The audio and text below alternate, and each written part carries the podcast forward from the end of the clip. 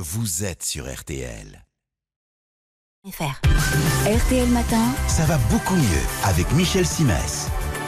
Bonjour Michel. Bonjour Yves. Un sujet qui m'intéresse particulièrement. Ce matin, plein feu sur la climatisation. On aborde l'été, la clim a de plus en plus d'adeptes bien entendu, mais on l'accuse aussi de beaucoup de mots.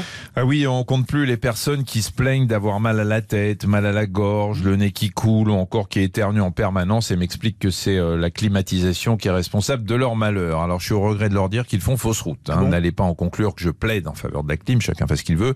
Mais disons qu'il me semble utile de démonter quelques croyances solidement ancrées dans les esprits ainsi que cette euh, formule passe-partout qui consiste à dire qu'on a attrapé froid. Bah alors si je comprends bien, on n'attrape pas froid, c'est Non, ça? ça veut rien dire. Mais ça veut strictement rien dire. Si vous avez un rhume, le froid n'y est pour rien. Si vous avez un rhume, c'est que vous êtes infecté par un virus, que quelqu'un vous a euh, éventuellement éternué au visage, on vous a postillonné dessus, ou alors vous avez touché un objet contaminé et ensuite mis votre main à la bouche. Mais dans tous les cas, la climatisation n'y est pour rien. Alors soyons honnêtes, il peut quand même y avoir un lien plus ou moins direct, mais dans d'autres circonstances. Vous voyez Voilà, si vous mettez la clim, bah, qu'est-ce que vous faites? Vous faites baisser la température. Oui. Si vous la faites un peu trop baisser, vous risquez d'avoir froid. Et ce froid, eh ben, votre système immunitaire ne l'aime pas trop. Ça peut altérer son efficacité. Donc, si un virus traîne et qu'il est pour vous, Mhm. eh ben, vous êtes moins protégé et vous selon l'expression, tombez plus facilement malade. Bref, la clim n'agit pas sur votre santé, mais elle peut influer votre vulnérabilité parce qu'elle ne se contente pas de rafraîchir l'air, elle le rend aussi plus sec. Et en quoi l'air sec nous rend-il plus vulnérables D'abord, il peut provoquer une sécheresse oculaire en préambule à une conjonctivite. Attention donc, surtout si vous portez des lentilles.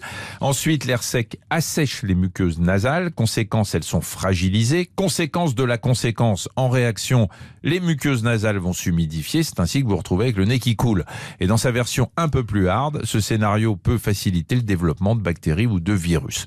Alors, je sais bien que les fabricants de climatisation ont pensé à tout ça et ont prévu de quoi humidifier l'air, sauf que parfois, L'entretien du système laisse à désirer, notamment dans les résidences secondaires où on peut être un peu négligent parce que la maison n'est pas ouverte toute l'année. Et puis reste une chose un peu plus étonnante, le torticolis. Comment ça La climatisation peut nous refiler un torticolis? Tout à fait. Si la, la clim vous arrive sur les épaules, certains muscles peuvent se contracter, ça relève du réflexe. Oui. Et si ça dure un peu trop, bah, ça laisse des traces. C'est pour ça qu'on ne règle pas la climatisation n'importe comment.